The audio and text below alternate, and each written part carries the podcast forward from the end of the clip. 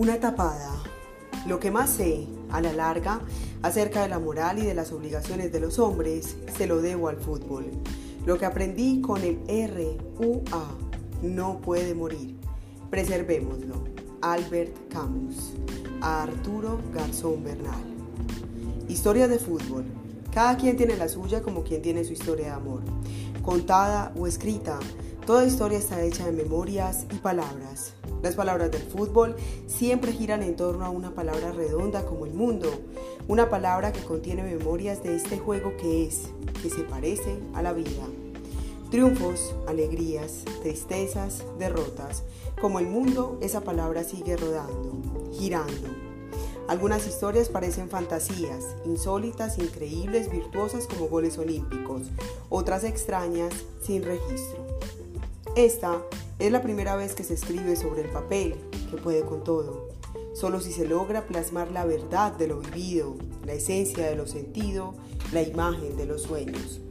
Tendría entonces seis años, aún no iba a la escuela, aprovechaba cualquier ocasión para jugar.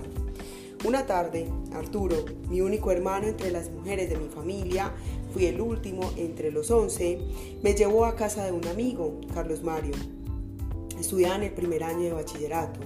Hacían tareas. Jugaba con Iván, único hermano de Carlos Mario, algo mayor que yo, más alto, delgado, generoso al compartir su grandiosa pelota de letras. El patio de grama se convirtió en cancha de fútbol. La portería, un par de varas unidas por un lazo.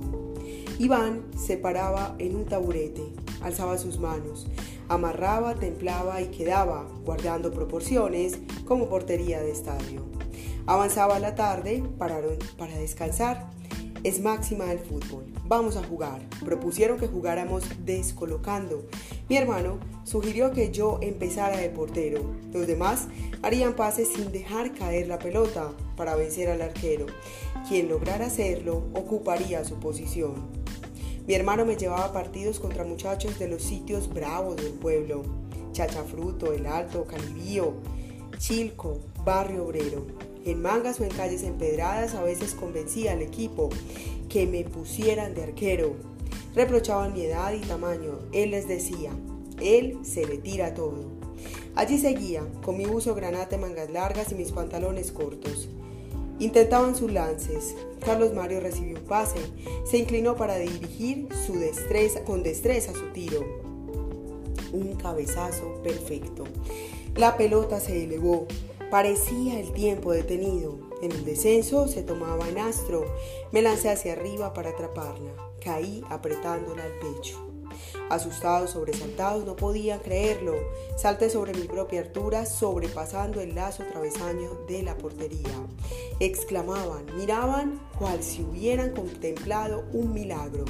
Supe lo sucedido, por el asombro en sus rostros, en sus miradas y cuando dijeron que nunca habían visto una tapada olímpica. Nunca olvidé sus miradas. De los arqueros de la selección de mi pueblo aprendí que una tapada olímpica era uno de sus retos que algún día esperaban realizar, como esa, una voladora olímpica, atrapar el balón en estirada de palo a palo. Iván y Carlos Mario se fueron del pueblo a otros horizontes, siempre estarán en la memoria, porque así es la amistad, como esas historias inolvidables del fútbol.